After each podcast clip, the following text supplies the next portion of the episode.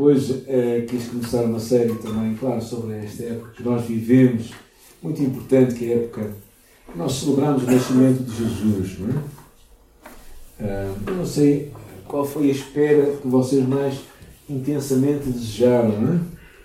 Talvez, não sei se algumas esposas se atrasaram para o altar, mas às vezes esperas que nós temos. Eu lembro de uma espera, minha esposa foi à Coreia em 95, os miúdos eram pequenos, durante uns 10 a 15 dias, e os meus, o meu mais novo tinha 3 anos de idade, o outro, o outro uh, 6 e o outro 8, né? E então foi um tempo difícil. Mas lembro-me da cara do meu filho mais novo, que ele não falava mais. Mas lembro-me da cara dele lá no, no, no famoso aeroporto Pedras Rubras, o antigo. Né? E, e quando viu a mãe, a cara dele mudar, como se disse realmente um anjo. Que não foi bem um anjo, pronto, era o anjo da mãe. Mas era mais interessante que um anjo. Não é? mas, mas é interessante que, que este desejo daqueles, daquelas esperas tão grandes em nossa alma. O povo de Israel alimentava um desejo na sua alma tão profundo acerca do Messias. Ainda hoje, ainda hoje, em Israel, se espera a vinda do Messias. O Messias havia de ser alguém que viria para salvar o seu povo, alguém que viria trazer libertação, alguém alguém que traria orientação à vida das pessoas. E na verdade o povo esperava aquilo tudo. E quando Isaías escreve o livro, o povo de Israel estava a passar momentos muito difíceis de opressão. A opressão dos seus inimigos, Uh, e, e, eles, e eles estavam tão angustiados que quando a palavra surge aí, ela, ela surge logo no capítulo 7, versículo 11, versículo 1, que fala acerca da vinda de um rei que haveria de vir, segundo o coração de David e da linhagem de David. E no capítulo 9 nos ressalta esta passagem que é a vinda de um menino, de um menino que haveria de nascer. E depois, mais à frente, no capítulo 11, fala acerca do último cumprimento do Emmanuel. Tempos difíceis. Israel estava a ser invadido, seria levado cativo pelos seus inimigos. Eram tempos de opressão, de desespero. Tempos em que surge a promessa, a vinda do Messias.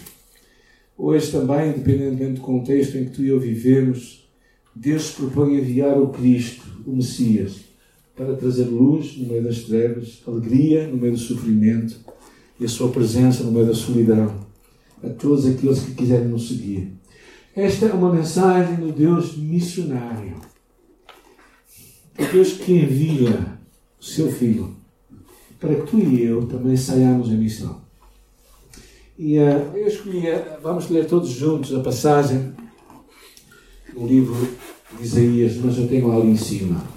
Esse tempo de escuridão e desespero, no entanto, não durará para sempre. Isaías 9.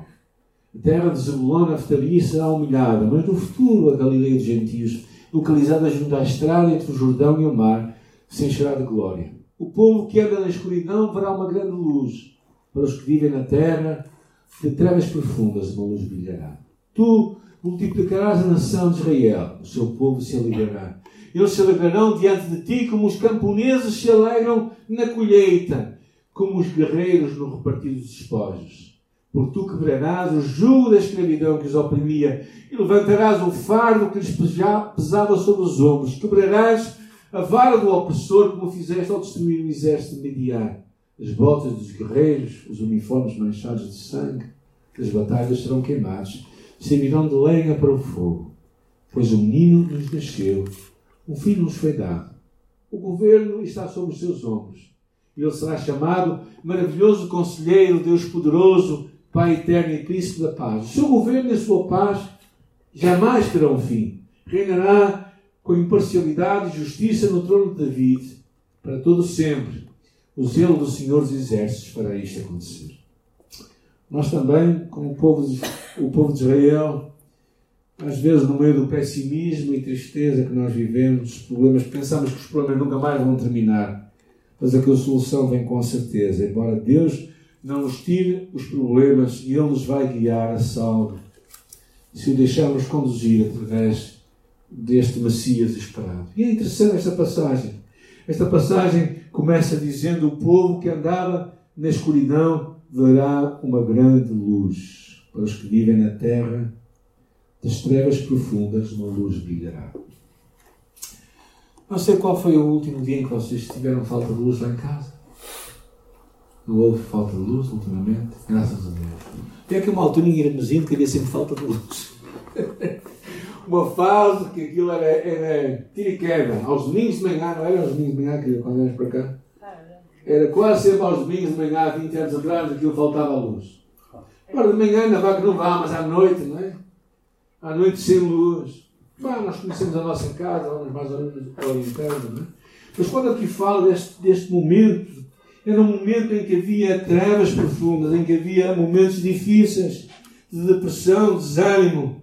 E muitas vezes pessoas, quando entram nesta ponto, estava o dia a falar com uma senhora que nós ajudamos, ela assim, oh pastor, estou muito desanimada, estou muito desencorajada na vida. E eu perguntei mas o que é que você está a fazer para mudar isso? Porque às vezes as pessoas se entregam assim. se entregam ao desânimo quando há muitas razões para nós buscarmos este Deus que pode vir ao nosso encontro. Porque este é um momento assim, um momento em que o povo de Israel estava a viver trevas profundas, desânimo profundo. E diz que uma luz haveria de brilhar. É? Ele fala dessa luz mais à frente. A vinda do Messias. É interessante quando Jesus aparece. O livro de João diz: A luz veio ao mundo e os homens amaram mais a luz do que as trevas, porque as suas obras eram más. Mas Jesus, mais à frente, no seu ministério, diz: Eu sou a luz do mundo. Quem me segue não andará em trevas, mas terá a luz da vida. E quando Jesus diz isto, acontece numa festa chamada Festa dos Tabernáculos, ou a Festa das Cabanas. Nestes sete dias, o povo vivia em cabanas e recordava a provisão de Deus no deserto e, em particular, a coluna de fogo que os guiou no deserto. Por isso, eles ligavam quatro tochas de ouro que haviam lá no tabernáculo. Iam quatro tochas que eles acendiam. E aquelas tochas no cimo, porque o templo fica no cimo do monte de Jerusalém, alumiava a cidade toda. Mas no último dia da festa, uma daquelas luzes era alumiada, dizendo que o Messias ainda não tinha chegado. E é nesse dia que Jesus diz: Eu sou a luz do mundo. Para mostrar uma coisa que o Messias estava ali diante de Deus. E, uh, e a luz que vem para, para trazer orientação, segurança e vida. Jesus quer trazer para ti e para mim para nós, às vezes, precisamos de orientação, direção à nossa vida. E é interessante é, a palavra lá em 1 João que diz: se dissermos que mentimos com, com Ele, comunhão com Ele andamos em trevas, mentimos que não praticamos a verdade. A importância de tu e eu vivemos à luz.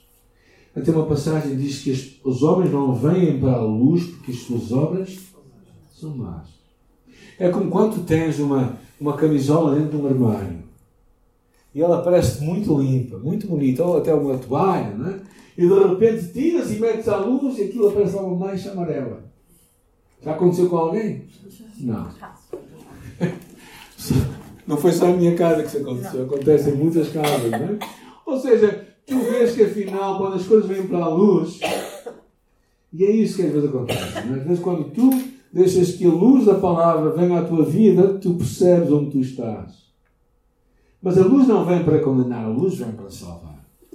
E, mas o que é curioso é quando tu conheces Jesus, tu não somente vens a Jesus, que é a luz do mundo, mas a palavra diz que tu e eu somos a luz do mundo. E vai mais à frente, diz que se as trevas que houver em nós forem grandes, quão grandes trevas. O que é esperado que traga luz, se não trouxer luz, grandes trevas serão. Muito interessante que logo aqui nós percebemos que o Messias veio, ele é a luz do mundo, mas ele não somente tem uma mensagem que terminou com ele, ele deixa esta mensagem a nós como sua missão. Nós somos a luz do mundo. Ah, e por isso, como Isaías também, que profetizou aquela luz que havia de vir para o povo de Israel, tu e eu também temos uma mensagem para as pessoas à nossa volta. Não podemos esconder essa mensagem. Precisamos de de tomá-la e torná-la conhecida diante dos homens. A segunda imagem que eu acho interessante é a imagem da alegria que Deus traz quando nos liberta. Ele diz: Tu multiplicarás a, a nação de Israel e o seu povo se alegrará. E eles se alegrarão diante de ti, é como os camponeses se alegram nos dias da colheita. É muito interessante este episódio porque me faz lembrar o tempo em que nós estávamos em Vizela. Em Vizela nós, havia uma altura em que eles faziam uma, uma, uma experiência comunitária que era malhar, malhar uh, o trigo e, e, a alegria que havia, não é? naturalmente com comida, com, com bebida, momentos para se alegrar. E aqui fala que quando vier quando vier esse Messias, ou, a profecia lá de Isaías diz que, que Deus trará alegria como os camponeses têm na colheita. Não é? E eu acho esta experiência muito interessante, porque Cristo, quando vem, Ele vem para trazer alegria para nós.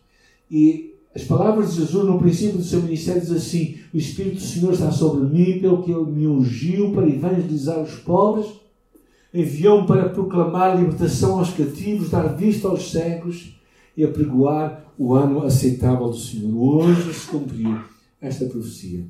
Cristo é a nossa alegria porque, porque Ele traz libertação a nós, traz libertação de um jugo que pesava sobre nós.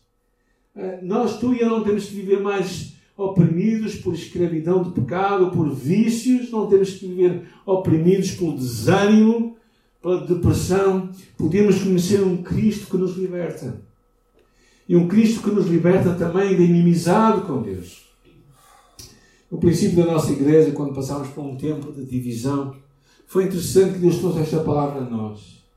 Aqui fala, não é que fala é interessante a palavra, tu quebrarás o jugo de escravidão que os oprimia e o fardo que lhes pesava sobre os ombros. Quando tu resolves não perdoar, quando tu resolves não confessar os teus pecados, quando tu não tratas o teu caminhar com Deus, tu vais sentir o peso do pecado sobre ti. O salmista diz: A tristeza me consola, os meus dias se encurtam com gemidos. A minha força se esvai por causa do pecado e os meus ossos se desgastam. Quando tu não resolves o pecado em tua vida, quando tu dás lugar ao diabo, então tu vais sentir uma opressão sobre ti. Mas Cristo veio para trazer libertação. E esta, e esta, esta profecia fala claramente disto, não é? E nós sabemos que Ele também, Ele realmente nos quer libertar. Mas João capítulo 8 disse: O Filho do Homem vos libertar, verdadeiramente sereis livres e conhecereis a verdade, e a verdade vos libertará. Então deixa Cristo libertar. Não vivas, não deixes que os problemas da tua vida te oprimam de tal forma que tu não consegues encontrar esperança. Eu sei que a, a tristeza pode vir à nossa vida, mas não o desespero. Eu sei que as dificuldades podem, podem bater à nossa porta, mas não as faltas de resposta. Eu acho que precisamos de encontrar o que Deus tem para nós. E quando vem momentos de dificuldade e de opressão, precisamos encontrar o livramento de Deus. Também é muito interessante que ao pensar no Novo Testamento, não somente Cristo nos liberta, mas é interessante que diz a palavra lá em Coríntios. Ora, tudo isto provém de Deus que nos reconciliou consigo mesmo e nos deu o ministério da reconciliação. Cristo chama a ti e a mim a fazermos o ministério de reconciliar as pessoas com Deus. Bem-aventurados os pacificadores, porque eles serão chamados filhos de Deus. Tu e eu somos chamados a ser pessoas que promovem a paz, a reconciliação, não inimizade. Hum. Ah, e depois chegamos aos versículos centrais, que é o versículo 6 e 7 de Isaías 9. Vamos voltar para lá. Porque um menino nos nasceu, um filho nos foi dado e o governo está sobre os seus ombros, e ele será chamado Maravilhoso Conselheiro, Deus Poderoso, Deus Forte, Pai Eterno, ou Pai da Eternidade, Príncipe da Paz. duas coisas que eu queria ver convosco. Primeiro, a dádiva de Deus. Um filho nos foi dado.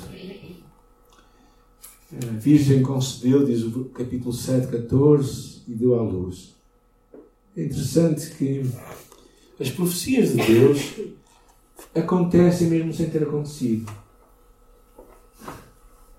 Porque Isaías capítulo 7 diz, é, é uma, uma linguagem profética, que significa que o que Deus fala já aconteceu mesmo sem ter acontecido. Porque diz assim, a Virgem concebeu e deu à luz. O que é que isto quer dizer? Concebeu está, está em que tempo verbal? Futuro ou presente?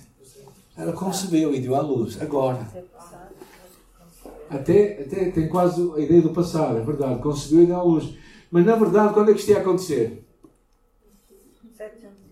700 anos depois. Mas quando Deus fala, é como se já tivesse acontecido no passado. Porque as promessas de Deus são irrevogáveis. Elas não mudam. Então, quando Deus pronuncia algo, ele sabia que já tinha acontecido. Então, e é interessante, diz: um filho nos, nos foi dado. O que é que significa aí? É que é Deus que dá. É uma dádiva de Deus.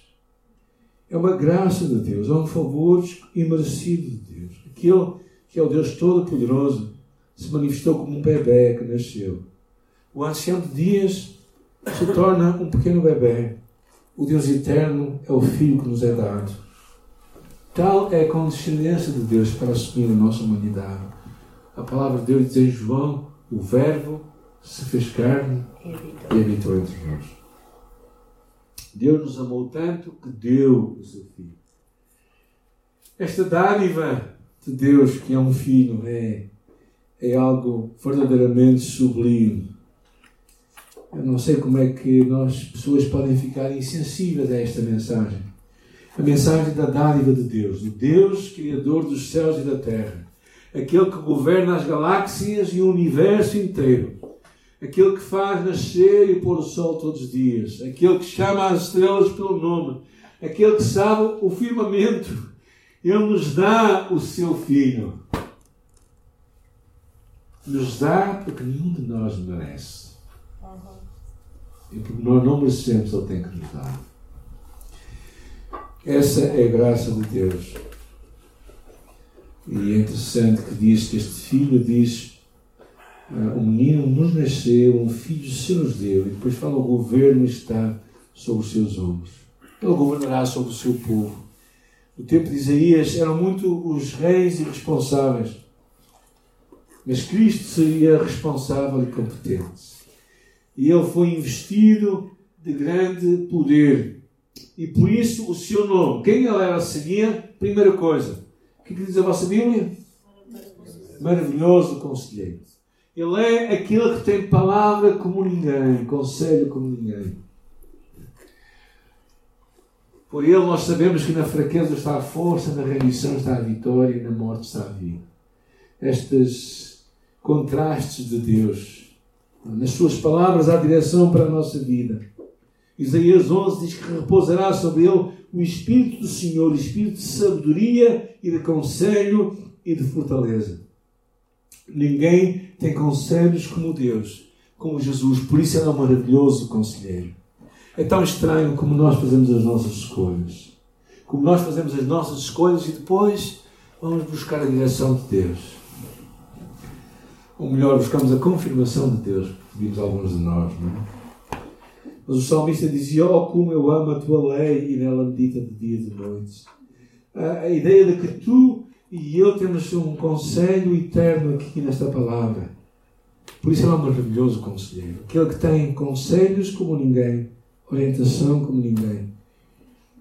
É estranho quando eu consigo, quando vejo cristãos que conseguem viver a sua vida completamente contra o conselho de Deus que está aqui. Esquecem que o seu conselho é maravilhoso.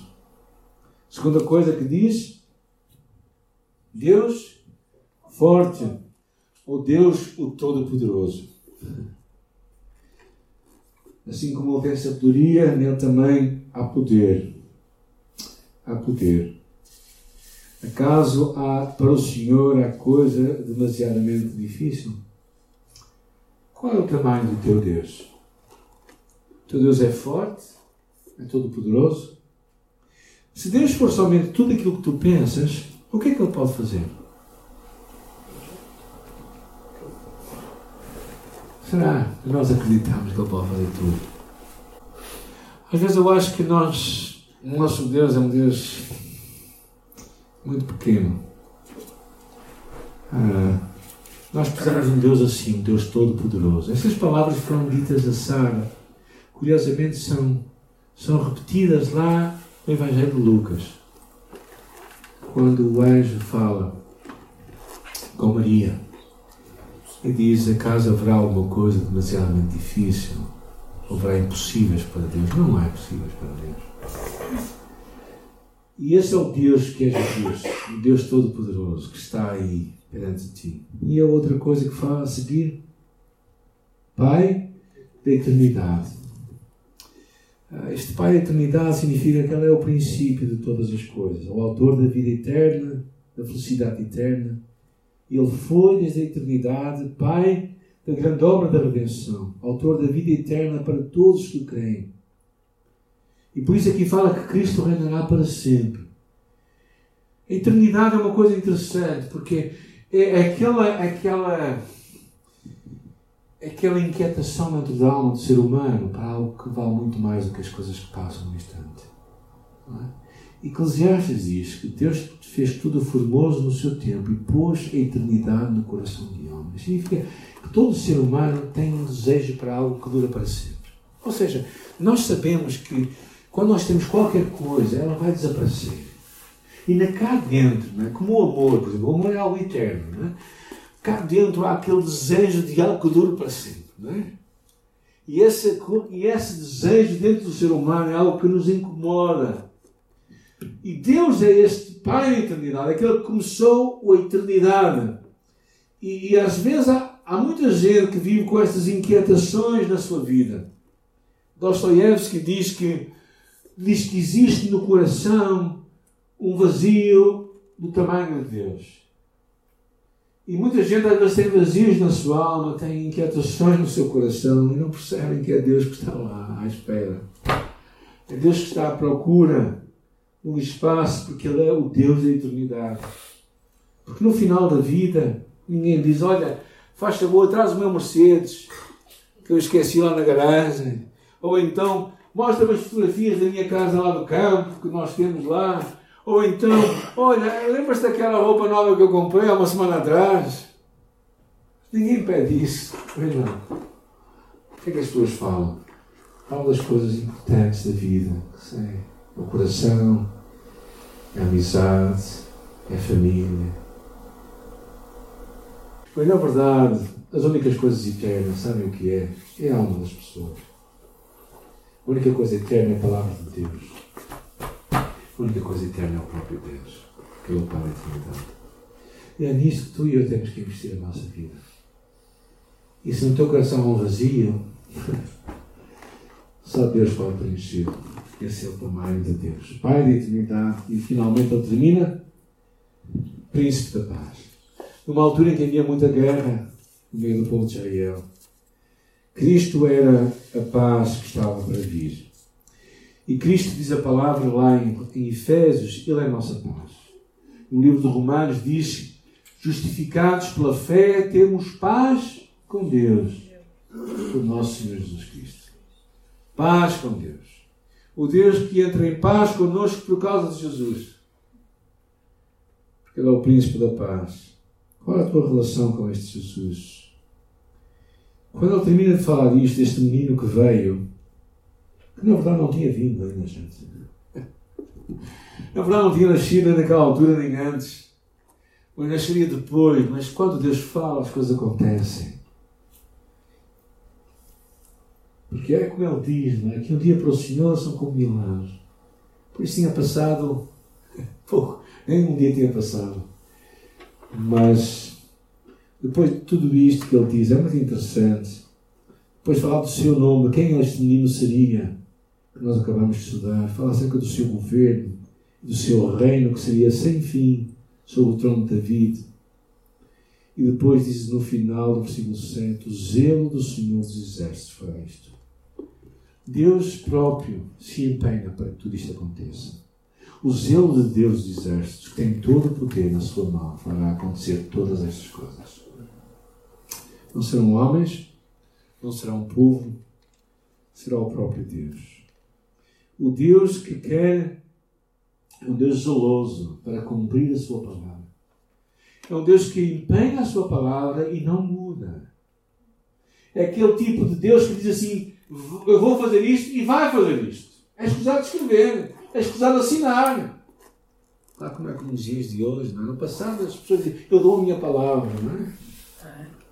Agora as pessoas não dão nada. Mas Deus diz aqui: o meu zelo e eu vou zelosamente cumprir isto. Porquê?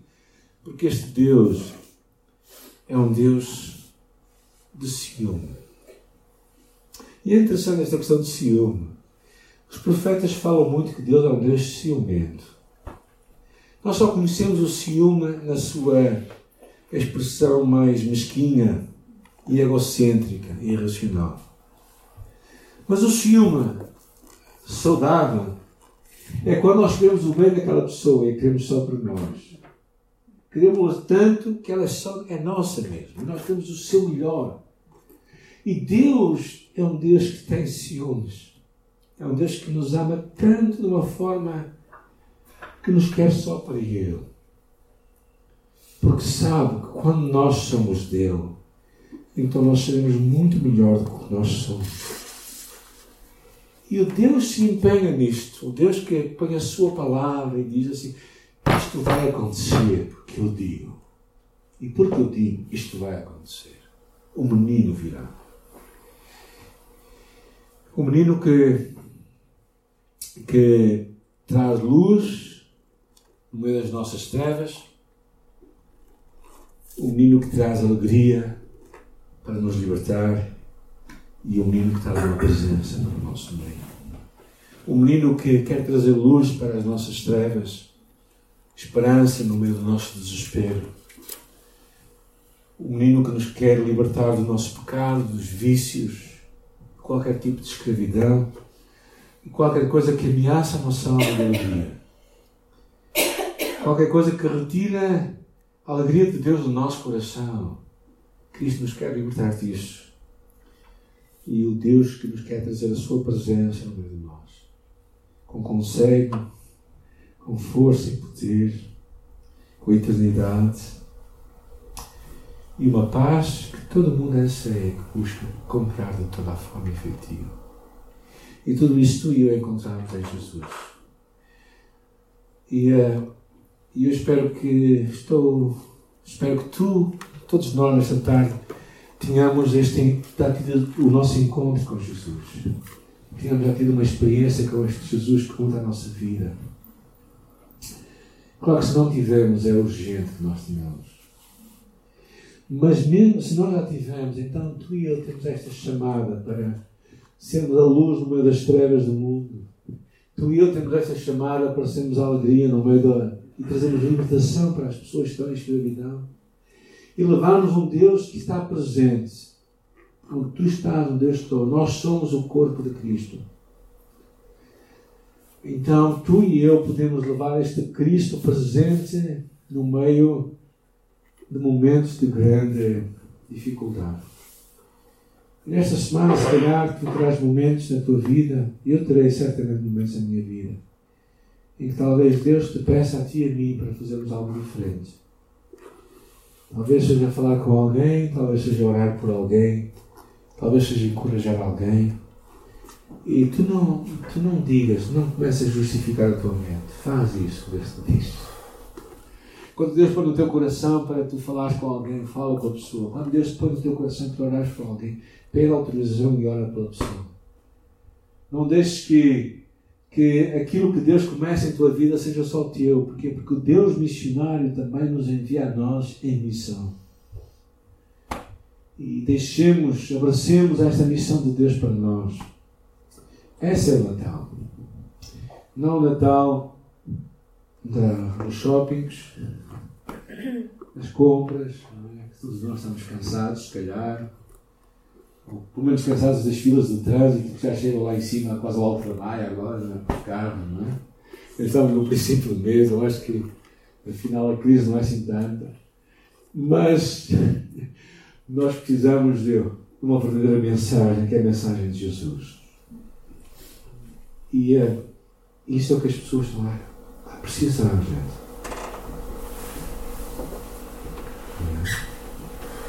Isto é o que as pessoas precisam lá fora. E é isto que nós podemos dar.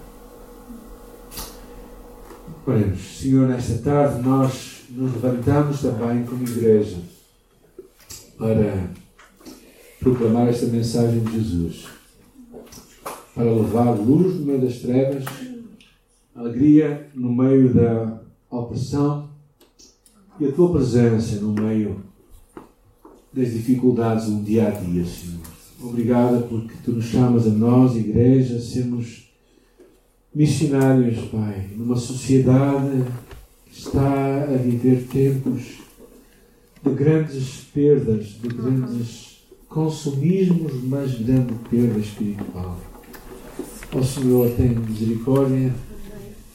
Os tempos em que vivemos, tu já nos enviaste eu não peço que nos envies, Senhor. Tu, já, tu disseste lá: Eis que eu vos envio. Já nos enviaste para o mundo.